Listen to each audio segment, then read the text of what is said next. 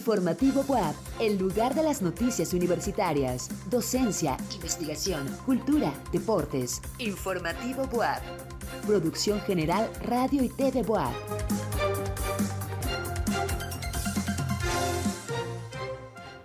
Muy buenas noches, qué gusto saludarlos en este jueves 16 de marzo. Soy Tan Fonseca y los invito para que juntos hagamos un recorrido por la información más relevante de la Benemérita Universidad Autónoma de Puebla.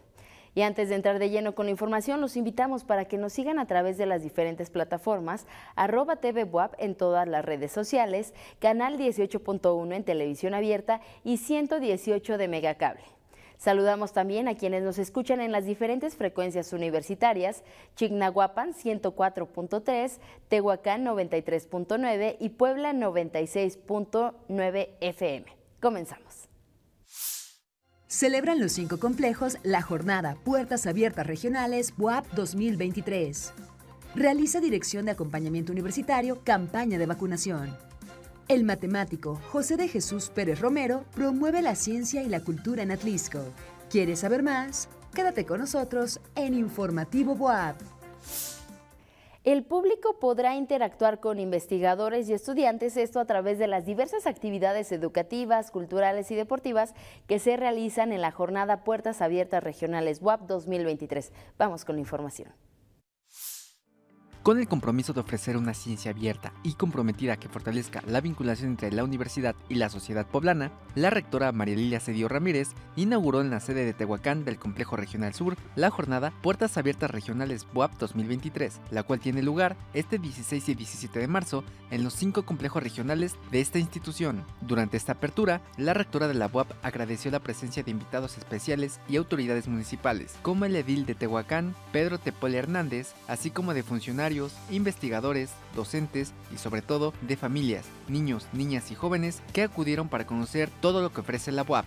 La UAP es la casa de todos y sus puertas no solamente están abiertas el día de hoy, sino los 365 días del año están abiertas para la comunidad. Declaro formalmente inaugurado el programa Puertas Abiertas WAP 2023 en este complejo regional sur, pero también en los demás complejos regionales, facultades y preparatorias a lo largo de nuestro estado. Puertas Abiertas Regionales BUAP 2023 se lleva a cabo de manera simultánea en los cinco complejos regionales, Sur, Nororiental, Norte, Mixteca y Centro. Además, en la Facultad de Ciencias Agrícolas y Pecuarias en Teciotlán, en la Facultad de Medicina Veterinaria y Zootecnia en Tecamachalco y en las preparatorias regionales Simón Bolívar y Enrique Cabrera Barroso. Para Informativo BUAP, José Tlachi.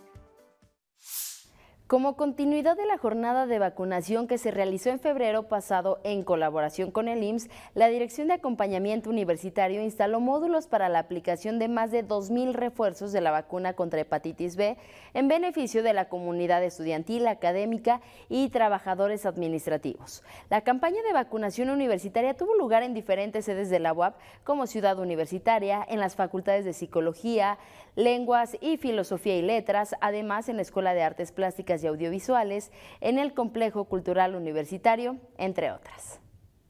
Nuestro compañero José Tlachi recorrió las actividades de la jornada Puertas Abiertas en el Complejo Regional Sur Campus Tehuacán y nos presenta el color y la asistencia de los poblanos de esa región. Vamos a los detalles. Nos encontramos en Tehuacán, en el Complejo Regional Sur, el cual abrió sus puertas a toda la población. Acompáñenos para ver todas las actividades que llevaron a cabo. Niños y niñas de preescolar, acompañados por sus papás, así como estudiantes de secundaria y preparatoria, visitaron este campus en el que docentes y estudiantes de las diferentes licenciaturas mostraron parte de su quehacer académico y de investigación. Y bueno, estamos llegando a los complejos regionales con la idea de que las comunidades donde están ubicados conozcan lo que hacemos en la UAP en materia de docencia, qué programas impartimos, también a nivel de investigación, qué estamos haciendo en investigación, también qué estamos haciendo por la cultura, por fomentar estas culturas eh, que, que son muy típicas de una región. Talleres, obras de teatro, presentaciones culturales y deportivas, exploraciones bucales, exposiciones de ciencia son algunas de las actividades en las que participaron las personas que acudieron a este evento. Invitamos a todas las comunidades donde tenemos un complejo regional a que lleguen a la UAP. La UAP es su casa y es una puerta siempre abierta para toda la comunidad poblana. Estamos recibiendo a cerca de 17 municipios que se unieron con nosotros para este evento de Abriendo Puertas 2023. Es un gran, gran esfuerzo institucional en donde los cinco complejos regionales a lo largo y ancho del estado de Puebla abrieron sus puertas, pero no solo sus puertas de sus, de sus campus, sino también abrimos las puertas de nuestro corazón para mostrar eh, todo lo que hacemos en el día a día. Ahorita estamos realizando un taller de exploración extrabucal e intrabucal en el cual estamos observando a todos los pacientes para ver si tienen algún tipo de lesión temprana y poder detectar lesiones desde benignas, cáncer bucal y, que estos pacientes puedan tener algún tipo de atención este, especializada en ellos. Actividades lúdicas para las y los más pequeños, así como música y un gran ambiente festivo, se vivieron en las instalaciones de este complejo. Hemos estado atendiendo a estudiantes de preparatoria secundaria que pues están en la curiosidad de saber cómo es esta carrera, qué se hace, eh, cuánto tiempo dura. Les explicamos básicamente eso, las carreras, las materias que llevamos, cómo nos envolvemos y todo lo que tienen que hacer. TV WAP estuvo presente en este evento en el que realizó transmisiones especiales en las que participaron integrantes de esta comunidad universitaria. De esta forma, la universidad le muestra a toda la población el importante trabajo académico y de investigación que se realiza al interior del estado. En cámara Humberto Cuenca, para Informativo WAP, José Tlachi. En otras noticias, las Facultades de Ciencias de la Comunicación y Artes de la UAP invitan a todos los interesados en cursar la Maestría en Estudios y Producción de la Imagen a participar en la convocatoria 2023. La modalidad del registro es en línea y tienen como fecha límite el 26 de abril.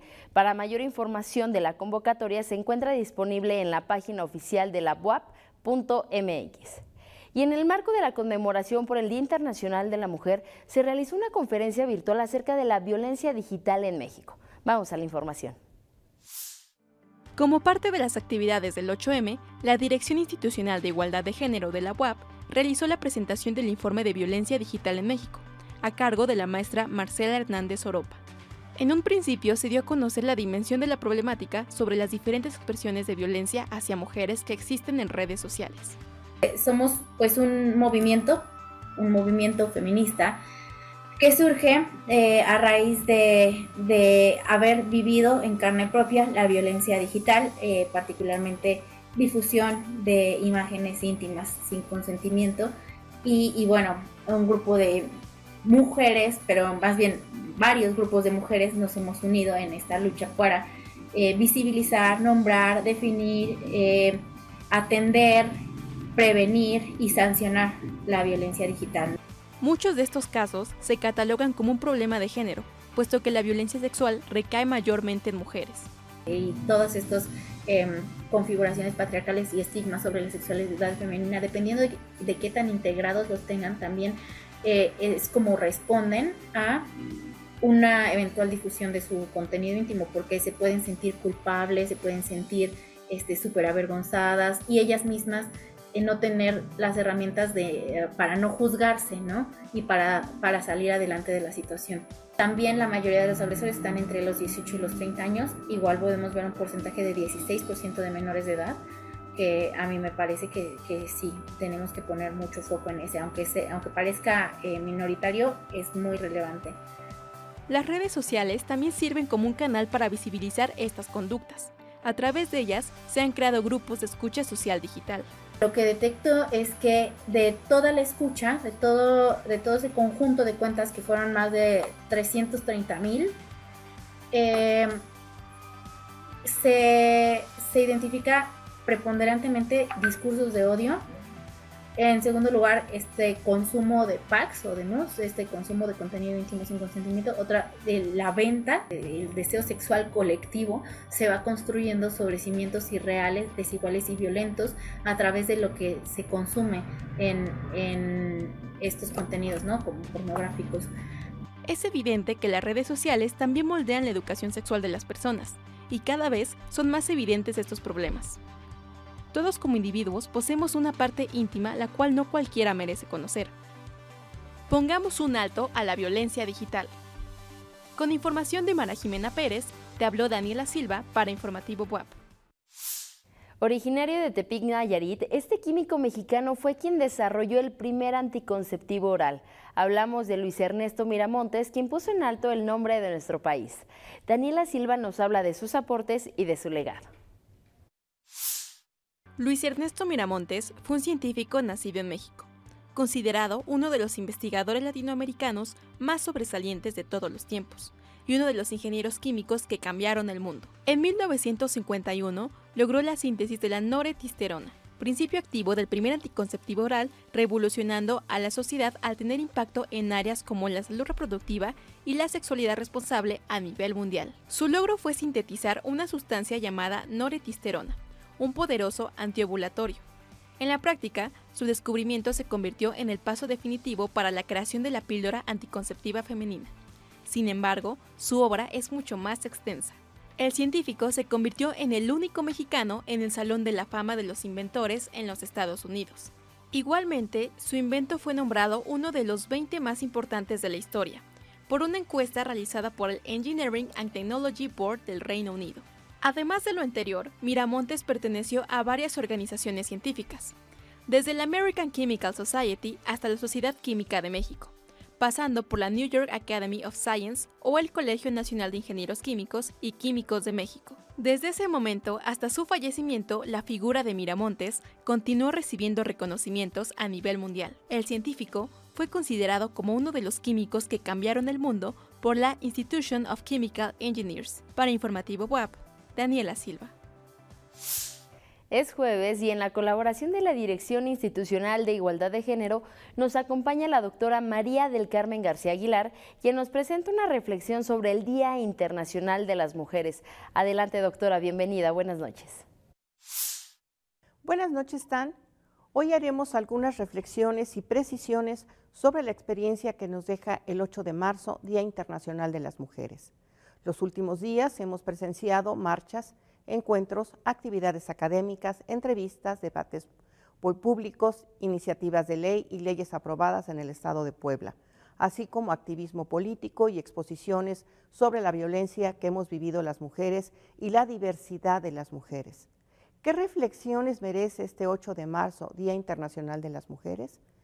En estos últimos años se ha masificado, generalizado y recrudecido la violencia hacia las mujeres y como consecuencia hablar de esto es más común cada día. Lo que antes no se decía ahora es una exposición constante en diferentes medios y formatos. Por ejemplo, los tendederos físicos y virtuales se han convertido en medios para visibilizar la violencia de género en sus diferentes tipos y modalidades. En años recientes, los tendederos han sido el medio de expresión para exhibir la violencia que vivimos las mujeres. Estos se han popularizado, debido a que la ley y las instituciones de justicia no van tan rápido como la dinámica social lo requiere. La violencia hacia las mujeres, que era un tema de lo doméstico tan familiar e íntimo, salió al espacio público en forma de tendedero. De ahí se fue a las instituciones educativas. Democratizar los espacios de expresión es un paso importante para la equidad e igualdad, pero nos tenemos que salir del terreno performativo del terreno artístico, que si bien es una de las tantas formas válidas de expresar nuestro sentir, no es suficiente para alcanzar la justicia. Para salir del terreno metafórico, es necesario diferenciar términos que nos permitan entender los límites, los alcances de las instituciones y las posibilidades de la cultura misma, como podría ser reconocer el sentido social de los tendederos, las posibilidades y límites de las universidades y el valor de las instituciones de justicia. En los tendederos se expone, se visibiliza, se materializa la voz de quienes hemos vivido violencia. Los tendederos son un espacio de expresión, de apertura, de enunciación de los hechos de violencia, de señalamiento, pero esto no constituye una queja o denuncia en el sentido estricto, formal, jurídico o institucional es la socialización de la violencia de género y de la discriminación del tipo que sea. La queja es la formalización de los hechos violentos ante las autoridades universitarias. Para iniciar este procedimiento de queja en la UAP es necesario seguir los pasos del protocolo para la prevención y atención de la discriminación y violencia de género en la UAP. En la queja se presentan los testimonios de las víctimas y pruebas o evidencias que la respalden. Durante este proceso se identifica y plantea el tipo de atención u orientación que la persona necesita y el tipo de sanción que la persona agresora amerita. Y la denuncia es la formalización de una situación de violencia como lo estipula la ley para el acceso de las mujeres a una vida libre de violencia del Estado de Puebla y se acude a la Fiscalía del Estado para hacer la denuncia respectiva ante el Ministerio Público. ¿Hasta qué punto la diferenciación de términos tiene un impacto sociocultural y jurídico y aporta a la equidad e igualdad de género? ¿Y este es un paso hacia la justicia? Dejemos abierta la pregunta. Aclaro que no queremos quedarnos sin el léxico las acciones importantes. Por eso la UAP está comprometida con la justicia a través de la atención, prevención, sanción y erradicación de la violencia de género y la discriminación, como lo establece en nuestro protocolo, el cual estamos revisando y actualizando. Aprovecho este espacio para invitarles a actuar y proponer cambios o actualizaciones para este protocolo. Las propuestas para actualizarlo se reciben hasta el 31 de marzo. Para participar, consulta las bases en la página web de la Dirección Institucional de Igualdad de Género https doble diagonal dije.wap.mx diagonal y en nuestra página de Facebook nos encuentras como Dirección Institucional de Igualdad de Género. Por una universidad libre de violencia, nos vemos la siguiente semana. Muchas gracias, buenas noches. Muchas gracias, doctora. Y sí, nos vemos y nos escuchamos la próxima semana. Y ahora, acompáñenme a un recorrido por nuestras notas internacionales.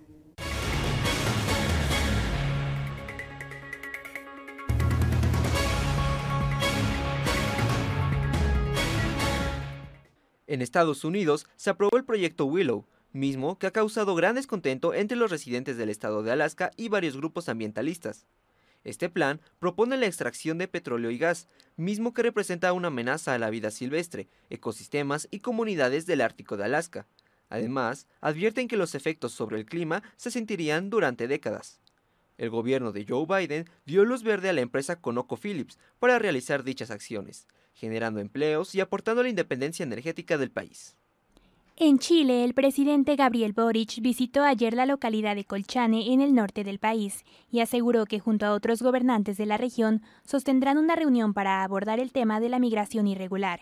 La reunión se efectuará en el marco de la Cumbre Iberoamericana número 28, que se llevará a cabo en República Dominicana el 25 de marzo donde asistirán mandatarios como Andrés Manuel López Obrador, Alberto Fernández, Xiomara Castro, Gustavo Petro y Luis Arce. Según datos oficiales, por Colchane ingresaron a Chile en situación irregular el año pasado más de 21.500 personas desde Bolivia. En Venezuela, decenas de trabajadores públicos se manifestaron ante la sede del Ministerio del Trabajo en Caracas. Reclaman aumentos de salarios en medio de la depreciación de los ingresos que han caído 80% desde el último ajuste realizado.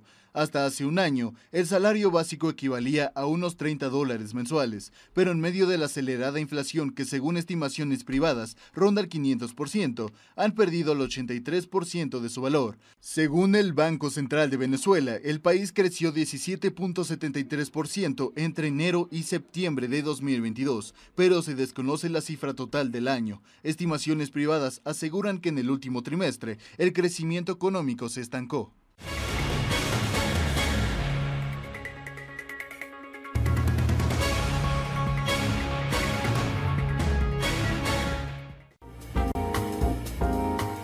Informativo Boab, Cultura. El matemático José de Jesús Pérez Romero es un promotor de la ciencia y la cultura quien hoy nos platica sobre su trabajo en su natal Atlisco. Esta es la historia que nos presenta nuestro periodista cultural Carlos Maceda. Buenas noches, Tam. Te comento que mañana viernes, en el último día de actividades por el 50 aniversario del Centro INA Puebla, se presentan las siguientes conferencias a 50 años de los mecanismos de protección del patrimonio cultural en Puebla, retos para la conservación del patrimonio cultural en los albores del siglo XXI, Casa del Deán, ayer y hoy.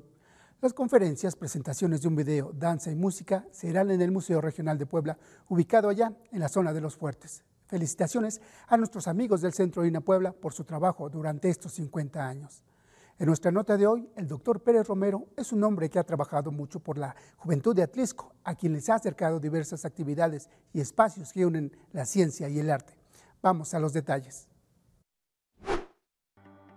José de Jesús Pérez Romero, junto con otros amigos, fue fundador del Grupo Cultural Antonio Caso en 1963, año en que conoció a otro importante atlisquense, Héctor Azar, quien nos motivó a seguir trabajando. Nosotros acabamos de fundar en Atlisco un grupo cultural. El, grupo aún existía, bueno, tiene ya cincuenta y tantos años de existir, se llamaba Grupo Antonio Caso en esa época, luego se cambió a José Martín, y fuimos a verlo. La iniciativa fue de una de las fundadoras del grupo, se llama este, Yolanda Sánchez. La segunda ocasión que coincidió con el maestro Azar fue un 15 de septiembre, después de una obra de teatro que se presentó en Atlis. Ya dijo, miren, ¿por qué los voy a invitar a la casa de mi hermana? Dice, voy a hacer una reunión ahí y los invito para que conozcan los trashumantes, que eran el grupo de trashumantes de teatro, dice, para que conozcan a las juventudes de Atlisco, sobre todo a las juventudes activas y no sé qué. Un tercer encuentro con el maestro Azar fue al año siguiente en el mismo contexto el maestro Sara dijo, miren, edúquense, qué bueno que están haciendo lo que hacen, hacer cultura y hacer cosas, porque Atlisco debe cambiar y debe ser, la vida política debe ser sustituida por gente diferente a la que está hoy. Dice, entonces qué bueno que estén educando y que tengan esa inquietud. Con este entusiasmo, años posteriores los invitó a participar en las jornadas de teatro integral que se realizarían en Atlisco, con un objetivo particular. No, si la jornada de teatro integral debe ser distinta debe ser hecha por la gente del lugar para que cuando se acabe la jornada, esa gente se quede en el lugar. Así que acá están las gentes más, más este, involucradas de Atlisco, que son gente inquieta. Así pasó la juventud del matemático, que en su madurez participó en la creación de espacios educativos, culturales y científicos para Atlisco. Ya tenía otro proyecto que se llamó, eh, se llamó la Casa de la Ciencia, que era hacer un museo interactivo similar, siguiendo la, la filosofía de Universum del Papalote en, México, cosa, o el Museo de la Comisión Federal. Y esa fue otra, otra propuesta que también le hice. La creación de una biblioteca también fue por lo que trabajó Pérez Romero, que se ubicó en un espacio conocido como el Carolinito, lugar que también ocupó en 1981 la preparatoria regional Simón Bolívar, del que nuestro personaje fue impulsor. Lo conocen como el Carolinito, es un, un edificio que está a un costado de la parroquia y es fácil localizarlo. La fachada está pintada con rayas verticales entre amarillas y rojas y tiene dos plantas. Pérez Romero instituyó la Feria de las Matemáticas, impulsó la Casa de las Ciencias, fue el anfitrión de Noche de las Estrellas en Atlisco, forma parte del colectivo Héctor Azar, pero sobre todo ha sido un motivador para la juventud de aquella ciudad. Esta es una nota que le hacemos a manera de homenaje, con imágenes de Humberto Cuenca para Informativo WAP, Carlos Maceda.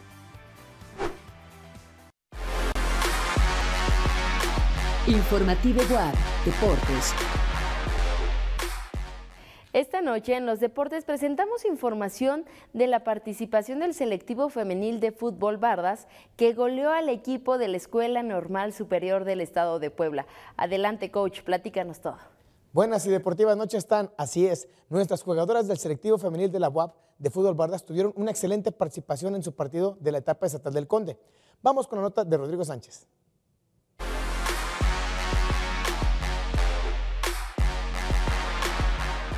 Hoy, nuestro selectivo femenil de fútbol Bardas tuvo participación correspondiente a la etapa estatal del Conde, en donde se enfrentaron a la Escuela Normal Superior del Estado de Puebla. Quédate en donde te cuento cómo fue este partido y cuál fue el marcador final. El partido se vivió de forma emocionante como era de esperarse, Ambos equipos tuvieron un muy buen juego de fútbol en donde en ningún momento se bajaron los brazos. El torneo estatal del Conde es el pase directo para el torneo nacional en donde nuestra universidad siempre ha destacado por lograr ese objetivo y esta no fue la excepción. Este partido tuvo de todo y sobre todo goles, pues nuestro selectivo goleó a su rival con una cantidad de nada más y nada menos que de 13 goles a 3 para sellar con broche de oro una participación excelente de la mano del coach Carmelo. Se suma otro triunfo más a nuestro historial futbolero en nuestra máxima casa de estudios. Y el trabajo en equipo se sigue demostrando y fortaleciendo en todos los deportes de nuestra institución. Felicidades a nuestras jugadoras por su gran desempeño, así como al coach Carmelo por su dedicación y compromiso por enseñar y mejorar el fútbol de nuestra universidad. Para Informativo WAP, Rodrigo Sánchez. La Facultad de Lenguas, CATUS y el Centro de Apoyo Emocional y Terapia Ocupacional con Animales invita a sumarse al croquetón, en el que podemos donar alimento para perros y gatos. Los centros de acopio están ubicados en la Oficina de Sistemas en el Centro de Autoacceso para el Aprendizaje de Lenguas Extranjeras de Ciudad Universitaria y en el Departamento Psicopedagógico de la Facultad de Lenguas. Las donaciones se reciben hasta mayo. Los incendios de turba o zombies arden bajo tierra y son muy difíciles de detectar. Vamos a conocer de qué se trata en la siguiente cápsula.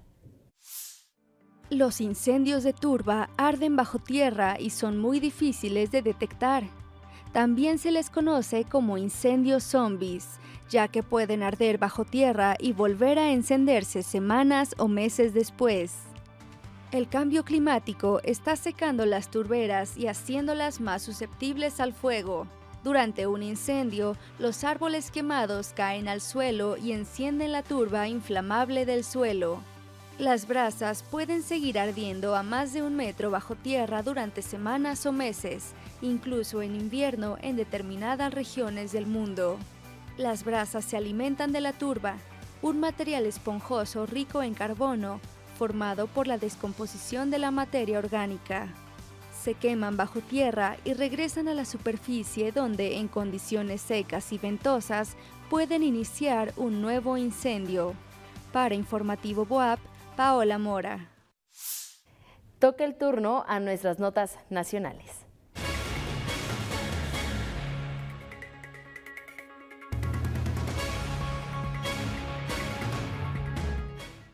En Ciudad de México se realizará el Festival Internacional de Escritoras Primavera Bonita en su edición 2023, un homenaje a Dolores Castro. El evento tiene el propósito de difundir y dar a conocer las obras, así como los pensamientos de al menos 80 artistas a lo largo de 22 mesas de lectura, discusión y análisis literario siendo una guía para las futuras generaciones de artistas. Este año participan escritoras de México, Ecuador, Argentina y Perú. La inauguración del evento se llevará a cabo en el Complejo Cultural Los Pinos mañana a la una y media de la tarde. En la Reserva de la Biosfera del Vizcaíno, Baja California Sur, la Comisión Nacional de Áreas Naturales Protegidas informó el avistamiento de cientos de ballenas grises. La observación de dichos mamíferos es una de las actividades turísticas más destacadas en esta región del estado. El conteo anual que se hace a estos impresionantes cetáceos comenzó en diciembre de 2022, terminando a principios de marzo, reportando en esta ocasión un total de 1.364 ballenas. Dicho conteo incluye a las ballenas grises que migran a la costa occidental de México desde el Ártico para aparearse y dar a luz a sus crías. Hoy comenzó la tercera entrega del Rally Guanajuato 2023, una de las competencias automovilísticas más importantes del mundo. Durante cuatro días, 40 pilotos correrán en 23 tramos sobre tierra, con paisajes impresionantes, en caminos que rodean la ciudad un total de 320.23 kilómetros cronometrados. Este evento terminará el 19 de marzo. Las autoridades informaron que es importante tomar precauciones y seguir las indicaciones de seguridad.